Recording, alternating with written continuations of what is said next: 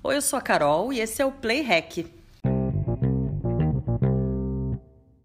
Já aconteceu contigo de começar a comer uma comida tão, mas tão gostosa que tu só parou de comer quando já estava passando mal?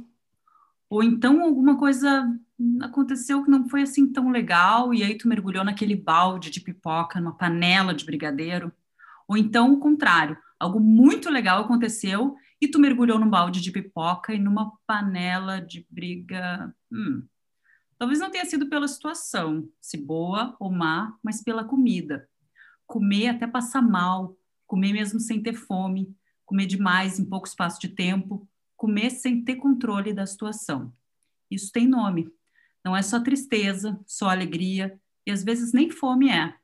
Isso chama compulsão alimentar. É ser viciado em comer. Mas vício em comida, existe isso? Pois é, existe. Existe bastante e existe também muita gente que não faz ideia de que isso existe.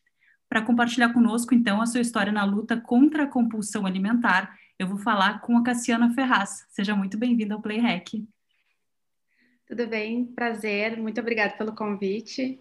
E vamos aí, vamos ver se a gente consegue ajudar algumas pessoas, então, um pouquinho também falar sobre isso. Isso aí, seja bem-vinda, muito obrigada por aceitar o convite. E eu queria saber, começando pelo básico, o que, que é compulsão alimentar? É, eu acho que muita gente que vive isso, e assim como eu vivi, é, a gente, na verdade, não sabe identificar. A gente sabe que tem alguma coisa errada.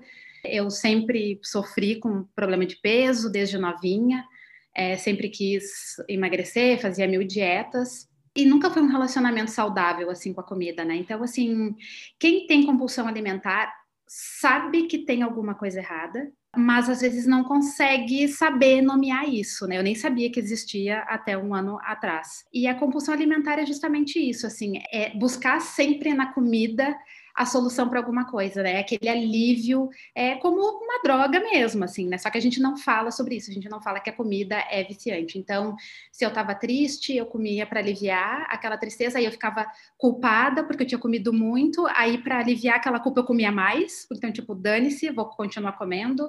É, se eu estava feliz, eu usava comida, então vamos comemorar, vamos celebrar comendo e comendo muito até passar mal. E é isso, assim, é uma coisa que não tem fim, é um ciclo vicioso de comer, às vezes sem estar com fome e por qualquer motivo, né? Tem algumas coisas que você pode usar para identificar, como essa uh, efeito sanfona, tipo assim, a vida inteira mudando muito rapidamente de peso, aí pode ter um alerta de opa, né? Pode ter alguma coisa errada, ou de repente uma, um aumento de peso muito rápido, né? Também pode ser alguma coisa ligada à compulsão alimentar.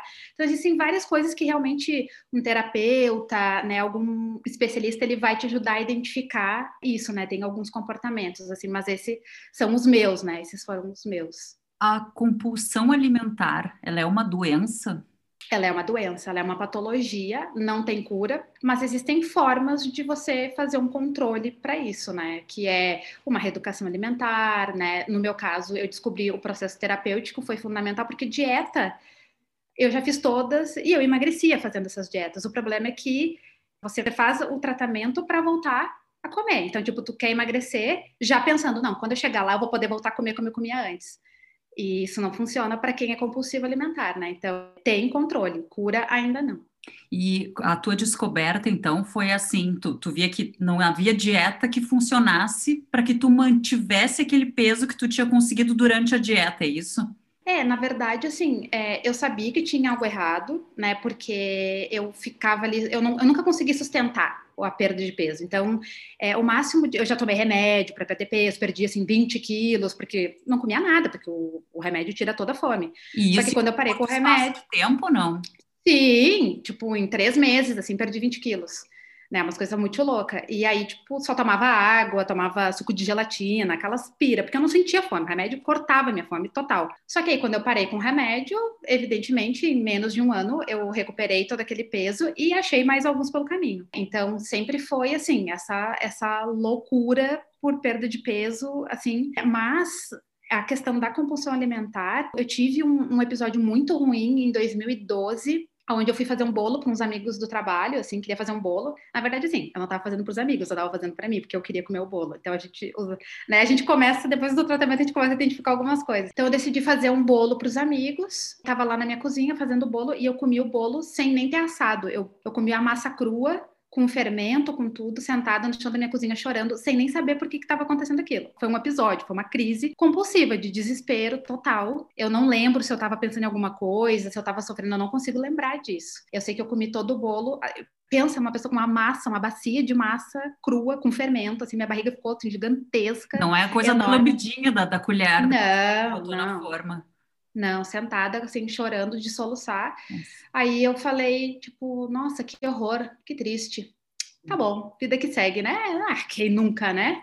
É que nunca comeu uma massa de bolo crua dessa, é uma coisa normal, né? Mas eu sabia que tinha algo errado, né? Mas então ali foi uma crise. chocada, porque hoje eu te vejo e que hoje... tá falando, meu Deus, que horror, sabe? Mas é, não. Chocou.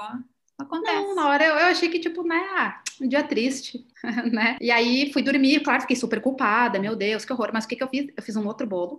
Eu assei e eu levei o bolo no outro dia para os amigos, como se nada tivesse acontecido, né? Eu lembro que eu pensei assim, nossa, que bizarro isso, sabe? Mas a gente foge disso, sabe? A gente vai desligando, a gente vai passando por cima disso, assim. E aí depois, até tu descobrir, então, essa era a tua trajetória, sempre em dietas?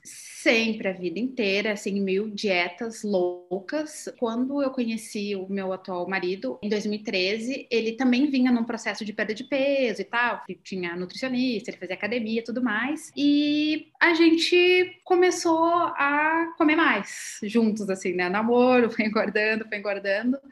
E aí, quando chegou em 2014, a gente resolveu casar. Aí a gente queria estar tá legal para o casamento, né? A gente quer estar tá bem para as fotos, então a gente precisa perder peso, né? Então eu procurei uma nutricionista, né? Fiz academia e foi, foi rolando legal. A gente foi perdendo peso. Eu emagreci acho que 16 ou 17 quilos até o casamento, deu um ano mais ou menos de intervalo. Acho que ele perdeu uns 20 quilos, assim, até o casamento. E aí a gente estava feliz. Eu casei, estava pesando 76 quilos na época, vestido dos sonhos, tudo lindo, maravilhoso. E aí a gente saiu do Rio Grande do Sul, veio para São Paulo em 2015 e aí foi ladeira acima cima, porque aí eu parei de fazer academia. Ele ainda até conseguiu manter o peso, ele perdeu um pouco de peso, mas eu não. Aí eu comecei a trabalhar de home office, aí tu está em casa, as coisas estão na tua vista. Eu engordei tudo que eu tinha perdido e mais um pouco também, né? Nesse, no intervalo de três anos, dois anos e meio, mais ou menos, né? E aí começaram as dores no corpo, o incômodo. Assim, eu nunca me senti feliz com o meu peso. Eu sempre tive o problema da imagem, de não me ver bem. Eu queria ser magra. Enfim, nem vou entrar no, no assunto de, ai, de padrões de beleza, que é foda, né? Ainda mais pra mulher, né? A Exato, que é... eu ia te é dizer. A gente vê uma revista com uma modelo esquelética, claro. aí a gente vai botar uma roupa que a gente não fica exatamente igual a modelo esquelética. Estou gorda? Né? O primeiro pensamento Exato. que a gente pensa é esse, né? Não estou Exato. no padrão. Que é um padrão que não existe, né? É um padrão irreal. Exato. Total, surreal. E aí as, os tamanhos das roupas foram aumentando. Só que enquanto tu vai tendo roupa que sirva em ti, tu vai indo. E eu fui indo. E aí eu fui trocando de roupa. Aí eu já tava num. Eu não gosto de plus size, né? Mas eu já estava nos modelos grandes. Só que eu tava no P do plus size. Então eu falava, legal, tô no P mas era do plus size já, entendeu? Então eu fui subindo, então a gente vai indo. E aí não era nem só uma questão disso, porque daí eu cheguei num momento que eu falei, cara, eu vou me aceitar é isso aqui que temos, o meu corpo é assim, vamos nessa. Comecei a seguir um monte de mulheres uh, empoderadas com o seu corpo que falam sobre isso, né? Sobre a questão mesmo desse padrão que não existe, que é super importante a gente falar sobre isso. Só que assim, não batia porque eu não estava bem de saúde. Então não adiantava eu querer aceitar o meu corpo se eu acordava de madrugada com dores nas articulações. Eu nem contava isso pro meu marido, sabe? Eu tava apavorada. Então eu sentia dores o tempo inteiro, eu trabalhava com as pernas para cima. Eu sabia que era o peso, mas eu não fazia absolutamente. Eu tava assim, ó, anestesiada. Eu não conseguia dar um passo para mudar minha vida, assim. E né? tu tava fazendo exercício nessa. na época?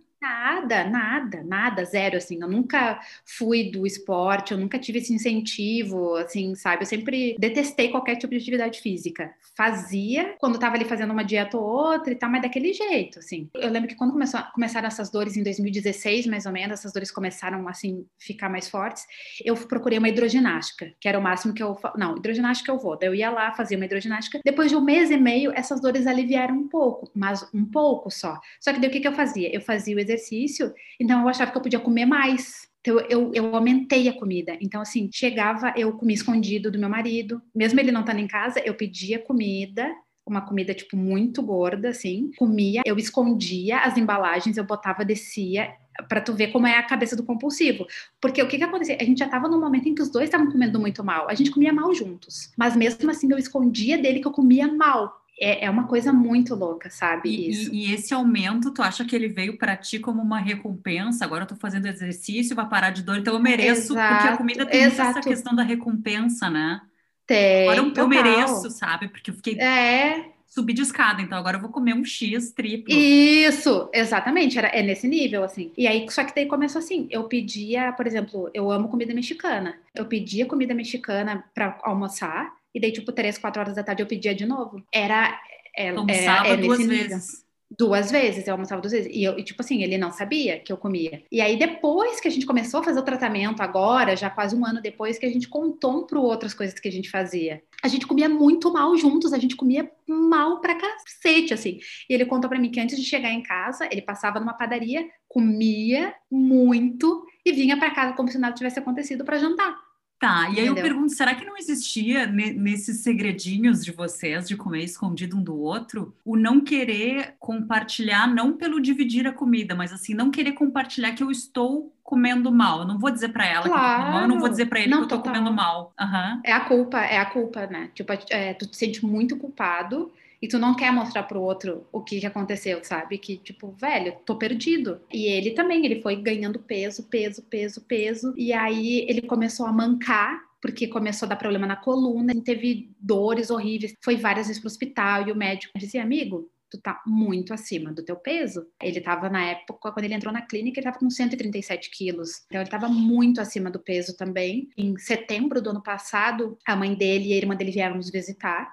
Porque ele só vai para lá no Natal, para o Rio Grande do Sul no Natal, então elas ficaram um ano sem ver ele, e ele engordou muito em um ano. Então, quando elas viram ele, assim, elas não falaram nada, mas ficou muito claro no olhar que elas ficaram chocadas, assim. E ele tava mancando, ele tava com muita dor. Durante a visita delas, ele teve que ir no hospital tomar medicação, porque ele tava com muita dor na coluna. E em nenhum momento a mãe dele falou: Nossa, meu Deus, precisa fazer alguma coisa, mas ela ficou muito preocupada. Foi visível, sabe? E eu não via ele daquele. Eu via que ele tava gordo, obviamente, eu me via gorda, mas eu não via como ele realmente estava. E isso é o mais assustador. É porque eu acho que vocês, conforme foram vendo aos poucos, não é uma coisa que te choca, né? Como a Uhum. família fica um Uhum. ano sem ver e de repente tu vê. Exato. né?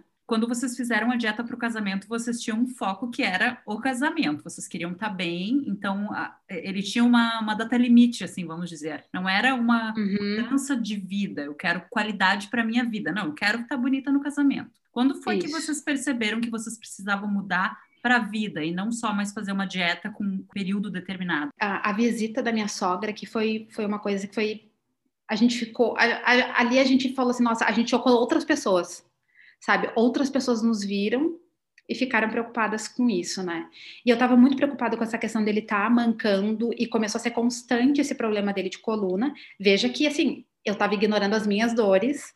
E eu tava focando nas dores dele, né? As minhas dores eu meio que, tipo, ai, não tá acontecendo nada, eu, eu domino aqui, eu cuido da minha área. Mas ele eu via como tava sendo constante aquela questão das dores. E aí a gente conheceu esse tratamento que a gente faz porque colegas do trabalho dele tinham feito esse tratamento e essas pessoas perderam peso e mantiveram. Foi uma perda de peso rápida, assim. O chefe dele de trabalho, na época, era outra pessoa, ele tinha perdido muito peso. Uma outra colega dele também, eu acho que ela perdeu uns 50 quilos, e eu fiquei muito chocada quando eu vi. E eu falei, cara, a gente já tentou de tudo, a gente já fez todas as dietas, esse tratamento é um tratamento diferente. A gente não sabia exatamente como era, mas a gente sabia que tinha uma outra questão, terapêutica e tal, e a gente falou, vamos lá, vamos dar cara para isso. Liguei na clínica, marquei, sem nem saber o que que era, nada, assim, marquei. Fomos lá, fizemos uma entrevista com a nutricionista, ela explicou como é que funcionava o tratamento e ela fala: "Vocês aceitam e tal? Vamos marcar uma entrevista com o terapeuta, porque o primeiro passo é a entrevista com o terapeuta". A gente falou: "Não, beleza". Daí ela marcou para tipo, sei lá, umas duas, três semanas depois. E nesse meio tempo, a gente tinha uma viagem marcada para o Rio, que a gente ia no Rock in Rio, e a gente destruiu nessa viagem. Foi a nossa despedida. A gente comeu o Rio de Janeiro. Eu lembro que a gente comprou um monte de porcaria para comer no Rock in Rio, de lanche tal, porque, enfim, a gente ia ficar o dia inteiro, a noite inteira. E aí a gente almoçou, pegou o ônibus, chegou no Rock in Rio. Aí a gente tinha umas bandinhas tocando lá nos palcos aleatórios. A gente viu uma banda, era uma banda que eu não gostava muito. Ele falou: Ah, eu vou ficar aqui. Daí eu falei: Tá, eu vou sentar ali em tal lugar. Eu sentei, eu abri a mochila para fazer o meu lanche. Porque, né? Tava na hora, eu recente almoçado. E eu lembro que tinha um casal na minha frente e eles tiraram assim maçã, frutas. Eu falei, cara, quem é que vem pro Rock in Rio e traz fruta, tá ligado?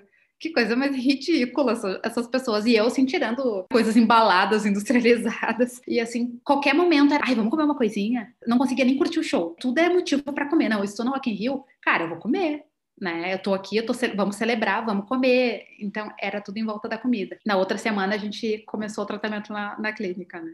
E como é que foi ser diagnosticado com compulsão alimentar? Foi, foi uma surpresa ou no fundo vocês já sabiam, mas não tinham nunca ouvido? Ó, tem um problema que é realmente grande, que é isso aqui, uhum. ó. Assim, não foi uma surpresa, foi a primeira vez que foi dado um nome para o que estava acontecendo e ao mesmo tempo é um alívio, porque a vida inteira eu achei que eu era incapaz, assim, sabe? Tipo, ah, não consegue fechar a boca, porque as pessoas falam isso pra quem é gordo. Ah, toma vergonha na cara, fecha a boca, bota para dar pra fazer exercício que emagrece. Então, assim, tu vai te sentindo muito frustrado porque tu, tu é aquela pessoa que não consegue emagrecer. Qualquer dieta da internet emagrece. Só que tu não consegue te manter. Quando a gente entrou na clínica, eu fiquei até. Será que mais uma vez eu vou fazer um tratamento, vou perder peso e eu não vou conseguir? As pessoas já vão desacreditando, assim, né? Então, tu ouvir que, que é uma doença, que é uma patologia, que não tem cura, mas que tem controle, é, é um alívio, sabe? É um choque, mas é um alívio. Assim, para mim foi um alívio. Tipo, meu Deus, que bom. Não sou uma pessoa assim que eu não tenho força de vontade. Eu, eu acho que isso. essa é uma frase que se escuta muito, né? Ah, tu, se tu tivesse realmente força de vontade, sempre. tu conseguia, né? Sempre, sempre. A gente cresce ouvindo isso. E como é que foi o início do tratamento? Ou quais são as etapas? Porque esse tratamento que vocês fazem é feito por etapas, né? É, pr primeiro eles te dão um diagnóstico, porque nem todo mundo é compulsivo, né? Tem gente que não é compulsivo e aí só realmente faz o tratamento ali com a nutricionista e tudo mais. No meu caso e do meu marido, a gente foi diagnosticado com compulsão alimentar. Então, existe um processo, além do acompanhamento nutricional, que nos primeiros meses ele é semanal, tu tem que ir lá toda semana fazer tua pesagem. Tem os grupos terapêuticos. É um encontro que agora tá online, né, mas antes era presencial, onde tu vai lá e bota tudo para fora, conversa com as pessoas, as pessoas falam como é que tá o seu tratamento, enfim. Então, assim, o tratamento ele é dividido em fases. A primeira fase é a abstinência, é onde é uma dieta bem restrita. Eles tiram muita coisa da tua alimentação e tu fica nesse processo até tu atingir a tua meta de peso que tu definiu com a nutricionista. Eu cheguei lá com 85 quilos. A minha meta era 62 quilos. Então, tu vai ficar na abstinência até os 62 quilos. Cada pessoa é um jeito, né? Mas assim, para mim, as duas primeiras semanas foram de muita raiva, de ódio mortal. Por que, eu tava fazendo aquilo comigo? Eu vi como eu era dependente da comida, como a comida ocupava todas as partes e esferas, assim, da minha vida. Eu não sabia viver sem a comida, sabe? Porque na sexta-feira a gente já tava programando como é que ia ser a nossa orgia gastronômica do fim de semana. Então, na sexta-feira de noite a gente já programava. Amanhã nós vamos na padaria tal, tomar café. Aí a gente tava na padaria, a gente já tava onde é que a gente ia almoçar. Ou quando a gente tava almoçando onde é que a gente ia tomar o café da tarde, e o café da tarde, o que, que a gente ia jantar. Tudo era comida. A nossa vida era baseada nisso, assim. Eu não sabia fazer nada. Eu moro há quatro anos na capital, aqui em São Paulo, e eu nunca tinha ido no Ibirapuera, por exemplo, caminhar. Porque eu achava o fim da picada alguém perder um dia, um horário que sequer indo caminhar. Pelo amor de Deus. Tô chocada. Tô chocada não, que você nunca tinha. Não. Ah. Não fique, não fique. E eu queria saber, assim, ó, como é que era um dia normal na tua vida antes, assim, nos últimos uhum. dias antes de tu começar, e um dia normal nesse primeiro período de abstinência que tu disse que tu estava com raiva. Chegou a pensar em desistir nesses Ah, sim, sim. Até a fase da abstinência, ela, ele é um tratamento que ele é mais caro, justamente para doer em todos os sentidos. Assim, dói tirando a comida, dói no bolso, porque tu vai pagar um pouco mais. Então tu fica pensando assim, eu tô pagando para sofrer. Eu tô pagando para alguém tirar a minha vontade de viver. Então, assim, um dia normal, assim, um fim de semana, por exemplo, a gente acordava, a gente se, se, arrumava belíssimos e maravilhosos, daí a gente ia na melhor padaria de São Paulo, enchia a barriga nessa padaria, aí logo depois a gente já tava com fome, que nem tava com fome, né? Mas já achava que tava. Eu escolhi um restaurante, nunca à la carte sempre buffet livre. Ou ia num japonês e comia até passar mal. Depois à tarde também escolhi uma outra padaria, porque não consegue simplesmente sentar e tomar um café. Tem que ser quase um café colonial, assim, de gramado. Né? Depois, mesma coisa no jantar, onde é que a gente vai jantar, ou a gente já comprava alguma coisa, e delivery, muito delivery. E aí, na abstinência, sexta-feira, sábado, era o café, era em casa, e era aquilo ali que tinha para comer. Tu tem que pesar tudo que tu come Tudo é pesado, então, não, não pode Tudo é pesado.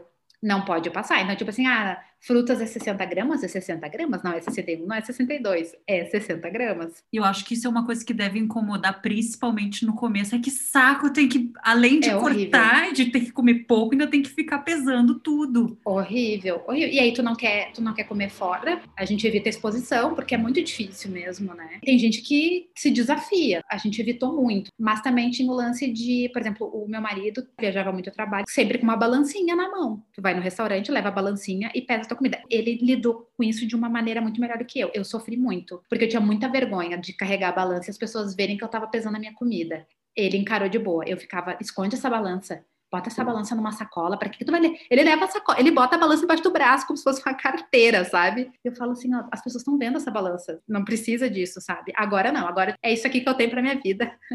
Ela faz parte de mim e é isso. Assim. E vocês não tinham, pelo que tu tá me falando aqui, vocês não tinham o hábito de cozinhar em casa, vocês não faziam nada? Não, a gente até fazia, mas gordice. Isso foi uma das coisas que o tratamento afetou também, que foi a vida financeira, porque a gente gastava muito dinheiro. Tinha dias, assim, que meu marido falava assim, ai, hoje vamos jantar em casa? Quando ele falava isso para mim, era quase como se ele estivesse dizendo assim: eu não te amo, eu não vou te pagar uns lanchos, sabe? sabe? Era, era quase como se ele estivesse dizendo isso para mim e, e, eu matava aquilo no peito, assim. Eu falava: não, beleza, vamos, vamos comer aí em casa, assim. Ela nem me ama vida, mais. Ela não me ama mais, não quer me levar num lugar legal para comer, sabe? É muito louco ver isso agora. Eu não percebia isso. Era, muita gente fala assim que quando fica solteiro, ah, nossa, tô solteiro, fui num bar, não sabia nem de colocar as mãos e tal, estava muito tempo casado. Eu sem a comida foi exatamente isso. Eu não sabia o que fazer da minha vida eu não sabia o que fazer com o meu tempo livre, porque estava tudo sempre programado com comida. Hum, sentava para ler um livro, apreciar um café, apreciar a vista da minha casa, nada, nada. Eu não sabia me divertir, eu não sabia fazer nada sem a comida estar envolvida, assim. E isso é muito triste tu perceber o quanto tu ocupava tempo, sabe, com a comida, assim em sociedade a gente parece que só combina as coisas e tem vamos Sim. sair, vamos tomar um chopinho, vamos comer alguma coisa, vamos almoçar. Então isso está sempre muito envolvido, né? Toda a vida social é, é, em volta da comida. Tudo, tudo que a gente faz. Vem aqui conhecer a minha casa, tomar um, um chá. Não, é vir na minha casa que eu vou fazer um jantar, um churrasco para ti. A gente tem um casal de amigos que eles são super saúde, são esses amigos que convidam para ir para parque, e eles nos convidaram uma vez assim, para, ah, amanhã no final de semana a gente vai bem cedinho em Ibirapuera. Eu falei pro meu marido assim, inventa qualquer coisa. Eu não vou, isso é programa que não não me cabe. Me convida para tomar um café, me convida que eu vou. Agora, ir caminhar no Ibirapuera, pelo amor de Deus, né? Uó. E aí, tá, tu falou que a primeira fase, então, foi abstinência, né?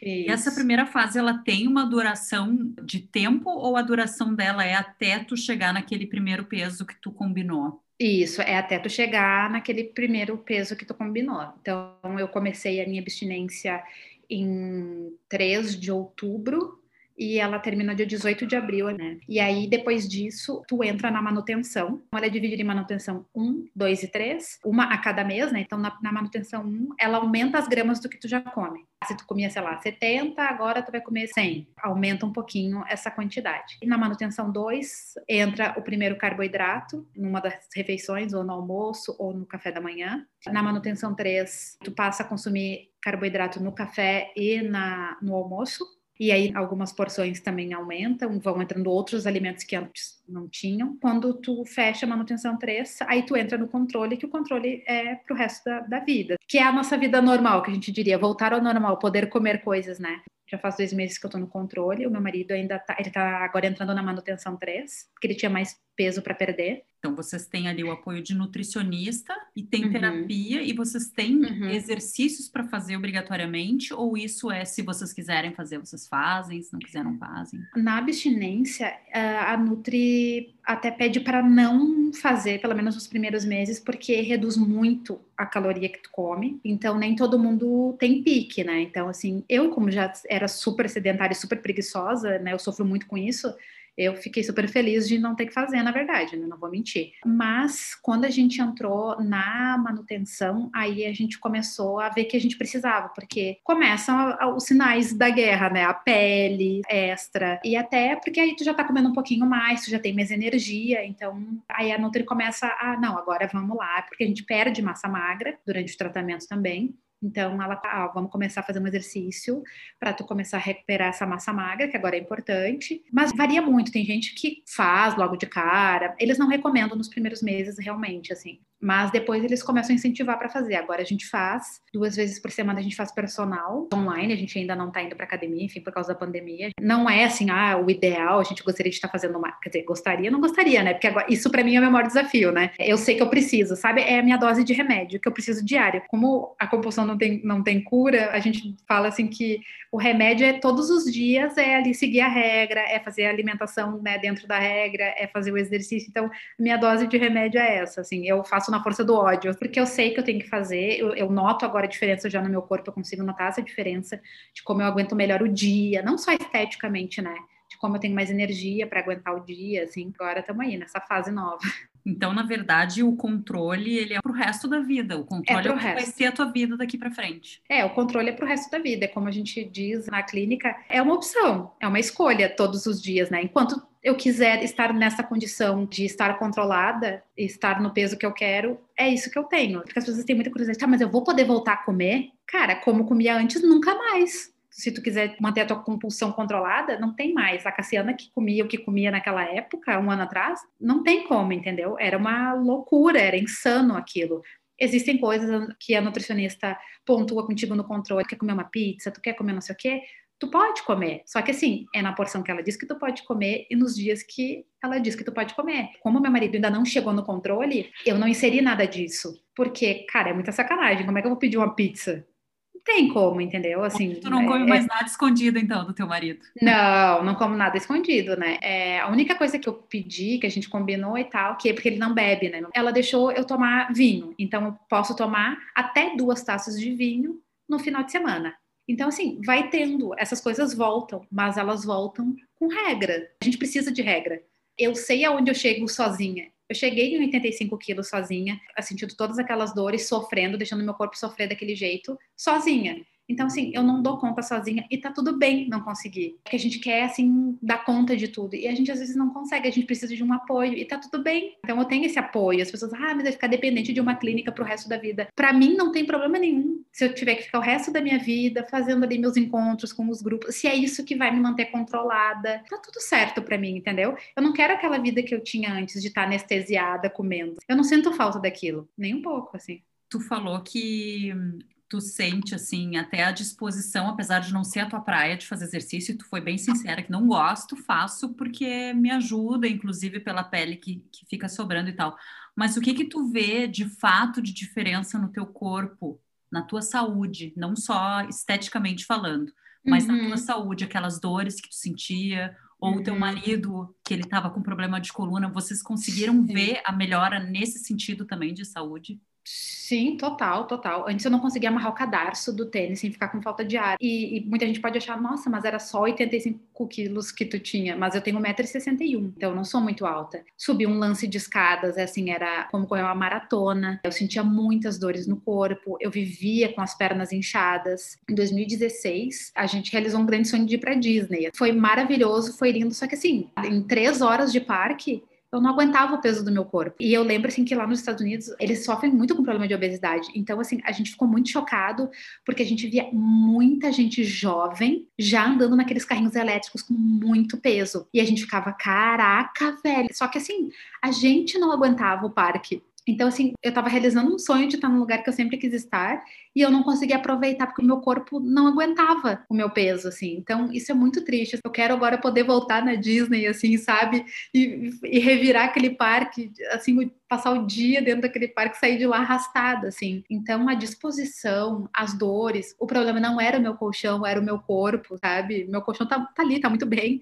É, era o meu corpo mesmo que pedia socorro. Depois, quando chega, assim, nessa fase de controle, tu falou que as pessoas ficam perguntando assim, quando é que eu vou poder comer isso? Quando é que eu vou poder comer aquilo? Quando chega nesse ponto, existe algum uhum. tipo de alimento, alguma coisa que é proibido pro resto da vida? Não, isso aqui tu não pode nunca mais comer. A Nutri, ela pergunta as coisas que tu gostaria de comer Eu comia muita porcaria embalada, assim, salgadinho, era um vício para mim, real, assim, cara, isso não faz bem. E mesmo que agora eu pudesse comer, é uma coisa que não. Mas acho que vai muito, assim, do, do teu combinado com a Nutri. Eu não sei te dizer exatamente se tem alguma coisa que não pode, porque a gente não chegou, assim, a, a falar em coisas que, ah, isso aqui não pode. Ela que fala, você quer comer sorvete? Quer, quer comer pizza e tal? Mas eu sei que tem coisas que para mim são gatilho e que talvez eu nunca mais vou poder comer de novo, entendeu? Então, por exemplo, minha mãe faz uma sobremesa maravilhosa que eu sei que se eu comer, eu vou perder as estribeiras. Eu posso comer outras coisas e tá tudo bem se eu não puder comer isso, entendeu? Eu acho que daí vai de cada um. A gente aprende isso também durante o tratamento, aonde dá para ir, aonde não dá para ir. E tu acha que esse autocontrole veio também com a função da terapia? Sim, total, total, assim, porque tu vê uh, as histórias de outras pessoas que cometeram deslizes, acharam que tava com o jogo ganho, e tu nunca tá com o jogo ganho, sabe? Isso é um jogo que tu tá sempre tentando dominar a bola. Não é fácil. Eu lembro que nas minhas primeiras semanas de clínica tinha uma menina que tava lá, já tava no peso dela, ela tava super feliz, no controle. Uma semana depois, o jogo tinha virado e ela tinha derrapado, e ela tinha comido o mundo, ela perdeu os estribeiros. Então, assim, é uma dança das cadeiras. O tratamento não é fácil. É uma luta diária. Tem dias que são fáceis, que parece que tu nasceu fazendo isso, essa regra maravilhosa, e tem dias que tu luta contra, sabe? Tu te pergunta por que, que eu tô fazendo isso, por que, que eu não posso comer, por que, que eu não sou igual às outras pessoas. É uma luta a cada refeição. Porque eu sei que quando a gente fala do tratamento, as pessoas ficam esperando o momento em que tu vai dizer o que, que é o detalhe do tratamento que faz tu ficar magro. O que, que é? Não tem detalhe, não tem mágica. Esse tratamento tem alguma coisa aí que vai. Qual é, o, qual é o momento que. Não, não tem. É um tratamento que, cara, é terapêutico e é isso aí. E tu falou que a primeira fase da abstinência é uma fase que dói no bolso também, né? Que ela, inclusive, ela é mais cara. Mas hoje, tu olhando para isso, o que, que dói mais no bolso? O tratamento que tu faz ou as comidas que tu pedia? O que, que pesa ou pesava mais no teu bolso? Nossa, a gente gastava muito dinheiro. A nossa vida financeira, ela, ela é outra, assim, sabe? no primeiro mês a gente já viu que sobrou dinheiro e a gente ficou muito chocada. A gente falou, ah, né, tipo, aí segundo mês, tipo, sobrou dinheiro. Eu lembro que eu gastava dinheiro que eu não tinha. Assim, já chegou fim de semana que eu, sozinha, gastei mil reais comendo fora. Insano. Eu não tinha dinheiro, ia botando no crédito. Não, bota no crédito, depois a gente vê como é que a gente faz. Então, assim, foi a saúde financeira, mental, física, assim, mas a, a financeira foi um choque pra gente. Porque a gente não se dava conta de quanto a gente gastava comendo fora. E mesmo pagando o tratamento, sobra dinheiro. Tipo, todo domingo a gente vai no supermercado na parte da manhã, compra tudo que tem que fazer, volta para casa e a gente faz todas as marmitas da semana, almoço e jantar, e compra tudo que a gente precisa para os lanches. Todo domingo a gente fica ali duas horas e isso faz parte do tratamento, a organização. O tratamento só funciona com organização, né? Então assim, a gente está numa correria insana de trabalho. Se eu for parar meio dia para pensar no que eu vou comer, eu vou comer porcaria, eu vou pedir, ou eu vou comer a mais, eu vou fazer a comida, eu vou estar tá com fome, eu vou estar tá fazendo e vou estar tá comendo. Então, a comida tá ali, tá congelada, eu tiro, eu esquento e eu como a minha comida. Preparada por mim, é uma comida saudável, não tô comendo algo industrializado. É, são muitos ganhos, assim. Tu falou que tu tinha, uh, vocês tinham muito prazer em comer, e comer mal, né? Comer porcaria. Quais são os prazeres que vocês descobriram agora depois que vocês aprenderam e continuam aprendendo a se alimentar melhor? Quais são os prazeres que se abriram para vocês? A gente, bom, além, além disso, assim, de ter que ocupar o nosso tempo com outras coisas, porque tu tem tempo vago, que tu não tá pensando em comida, o que, que eu vou fazer da minha vida, né? Primeiro que a gente conversa hoje muito mais, a gente consegue agora sentar e fazer planos, então a gente, a gente decidiu, ah, a gente vai comprar um apartamento, uma casa, sei lá, então a gente tá curtindo isso, é, a gente tá se exercitando juntos, né? Claro que a pandemia forçou a gente a fazer isso juntos, que antes a gente até fazia, mas, né, fazia cada um fazendo um horário que podia. Então agora a gente está fazendo isso, a gente está curtindo muito mais a nossa casa. Por exemplo, a nossa alegria é ah, no, no intervalo ali do almoço, pós-almoço, é, ou no final da tarde a gente senta na varanda para tomar um cafezinho, conversar sobre o dia. A gente está fazendo cursos, a gente está vendo outras possibilidades, assim, sabe? Estudando mais. Então, assim, outras coisas ocuparam o espaço que a gente, a gente não via. Mas acho que principalmente assim, o nosso relacionamento se fortaleceu. Porque a gente sempre foi muito amigo, mas agora isso está muito mais aflorado, assim, né? Então, acho que foi um, um ganho para o nosso relacionamento e, e também no lado financeiro. É, a gente também está vendo possibilidades, assim, de, durante o, o tratamento, assim, é, surgiu de questões familiares, de resolver problemas familiares, né? Então, assim, hoje ele está muito mais próximo da família dele. Hoje eu entendo coisas da minha família que antes eu não entendia. É, é, é muito louco, assim, porque o tratamento vai tirando alguns véus da, da, frente do nosso rosto que a gente não enxergava. Eu sempre culpei muito a minha família por eu ser gorda, porque tu quer culpar alguém. Quando tu entra no tratamento, que tu tá com aquela raiva de que tu tá fazendo tratamento, tu quer culpar alguém, né? Vem de uma família que não se alimenta muito bem. Só que daí chega um momento do tratamento que, beleza, existe um problema, né? Eu, eu posso descobrir por que, que eu, eu, tenho essa compulsão alimentar, o que, que desencadeou isso, é legal tratar isso terapeuticamente, mas assim, agora, a partir, a partir de agora, esse problema é meu, eu tenho que pegar essa responsabilidade para mim, eu sou responsável por isso, né? Ah, mas eu engordei porque, sei lá, minha mãe me dava comida, porque, sei lá, meus pais são separados, todo mundo tem alguma história de vida tu pode tratar isso na terapia. Descobrir ali por que que tu chegou nesse ponto, mas a responsabilidade agora é tua, né? não posso culpar minha mãe agora porque eu como muito, né? Então, é pegar para si a responsabilidade, né? É aprender a lidar com sentimentos, dar nome aos sentimentos, porque a gente só engole sentimento, a gente não fala nada, a gente não põe para fora, a gente só vai engolindo, vai, então vai aceitando as coisas. Então a gente hoje a gente fala mais sobre sentimentos, né? Tanto ele quanto eu, né? Então, assim, isso foi um ganho muito incrível, assim. É interessante tu falar, né, da gente engolindo os sentimentos, porque eu até comecei aqui o programa falando que a gente tá triste, a gente come, a gente tá feliz, a gente come, a gente tá chateado, a gente come. A é. gente tem isso não, não nem tô falando da compulsão, mas eu acho que é uma coisa meio uhum. uh, ah, para todo mundo, né? Vou comemorar, Sim. eu vou comer. Eu tô chateado, eu vou comer. Eu tô bem o pé na boca, sabe? A gente sempre tem uma desculpa Sim para ir na comida. E, e não assim, Sim. tô chateadíssima, vou comer uma cenoura. Não, vou comer um brigadeiro na não. panela, né? Exato, exato, exatamente, né? No tratamento, assim, muita gente às vezes fala, ai, mas é que eu sou de origem italiana, sabe como é que é a família italiana? Come muito. Tudo bem, mas tem um monte de gente de família italiana que não come muito, não quer dizer que é a família italiana, né? Sempre então, tem uma assim, desculpa, a gente né? Sempre tem uma justificativa para isso. Que bom conhecer a tua história, saber que, que, além de tudo tu não tá indo sozinha, porque eu acho que deve ser muito difícil uma pessoa tentar fazer, a outra pessoa que tá contigo. Sim. Acho que não funciona, né? É mais difícil, assim, muita gente na clínica passa por isso, assim. Conseguir, consegue, né? Mas acho que facilita muito, né? Eu, eu ter o apoio do Dudu e ele, o meu apoio, facilita muito, porque tem dias que, às vezes, eu não consigo controlar, assim, eu falo, ó, faz para mim, organiza o meu lanche, que hoje tá muito difícil eu não consigo fazer. Então, é legal ter esse apoio, né? É, não que não funcione, mas que seja um pouco mais difícil, né? Então, se tem alguém para é, te ajudar, difícil. né? Vamos junto na semana é, hoje. É, exatamente, exatamente. Então, eu tenho uma playlist lá no, no Spotify, e aí uhum. eu queria saber se tens alguma música, assim, de repente, para esse período da tua vida, ou para tua vida inteira, alguma música que tu gostaria para a gente ilustrar esse episódio de hoje. Eu, eu tô num momento que eu tô ouvindo muito uma banda específica chamada Scary Pockets, que eles pegam músicas já conhecidas e, e, transformam uns funks assim maravilhosos. E tem uma música muito legal que até é dos Beatles, que é Rocky Raccoon, numa versão do Scary Pockets, que é muito legal. E eu tô ouvindo ela assim no repeat. Então, pronto. Então, vou colocar também lá no Playhack no Spotify. Eu escolho pra gente hoje uma música da Cássia Eller, que as coisas tão mais lindas, que eu acho que hoje tu consegue ver as coisas tão mais lindas de uma forma bem diferente que tu via antes de outubro do ano passado. Uhum, com certeza. Né?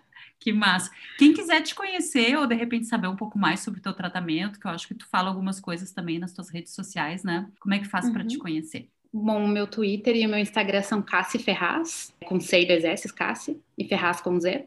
E no LinkedIn é Cassiana Ferraz também, podem me adicionar aí. A gente pode trocar uma ideia. Eu sei que é um assunto que às vezes atormenta o coraçãozinho de muita gente e acho que é legal a gente poder ouvir outras pessoas, né? Eu gostaria de ter ouvido isso, talvez em algum outro momento, anos atrás, né? Saber que tinha um caminho para isso. Ninguém é gordo porque quer, hoje eu sei disso. E é, estamos juntos aí, uma rede de apoio bem bacana, assim.